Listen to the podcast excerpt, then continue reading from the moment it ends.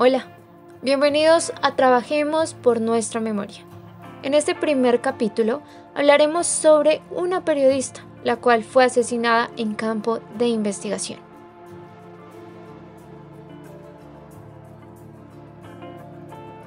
Silvia Margarita Duzán nació en Bogotá en 1958. Creció en el seno de una familia de periodistas, ya que su padre, Lucio Duzán, fue un famoso reportero del espectador y su hermana, María Jimena, quien es reconocida hoy en día por sus podcasts.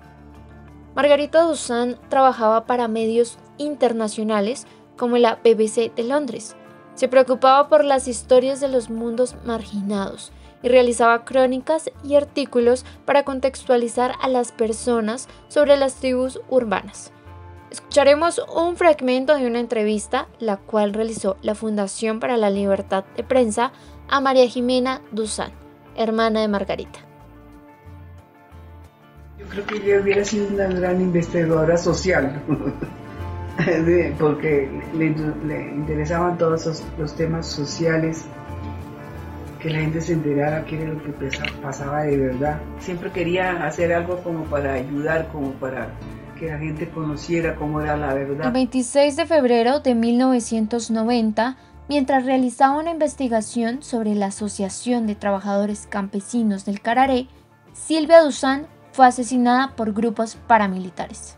Me llamaron de Channel 4 a decirme que tenían ganas de hacer un documental, ¿sí?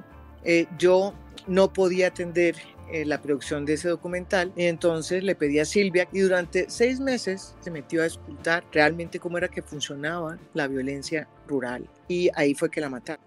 A cerca de las nueve y media de la noche, una ráfaga de tiros acabó con la vida de cuatro personas. Todo bajo la orden de alias Ariel Otero, un comandante paramilitar el cual trabajó en complicidad con el Ejército Nacional de Colombia.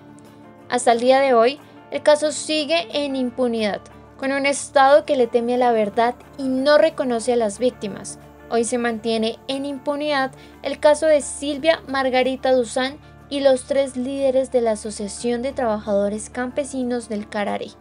En nombre de Silvia Duzán y todas las víctimas, porque no olvidamos. Fue una impunidad total. Espero que haya justicia fuera, aquí ya no.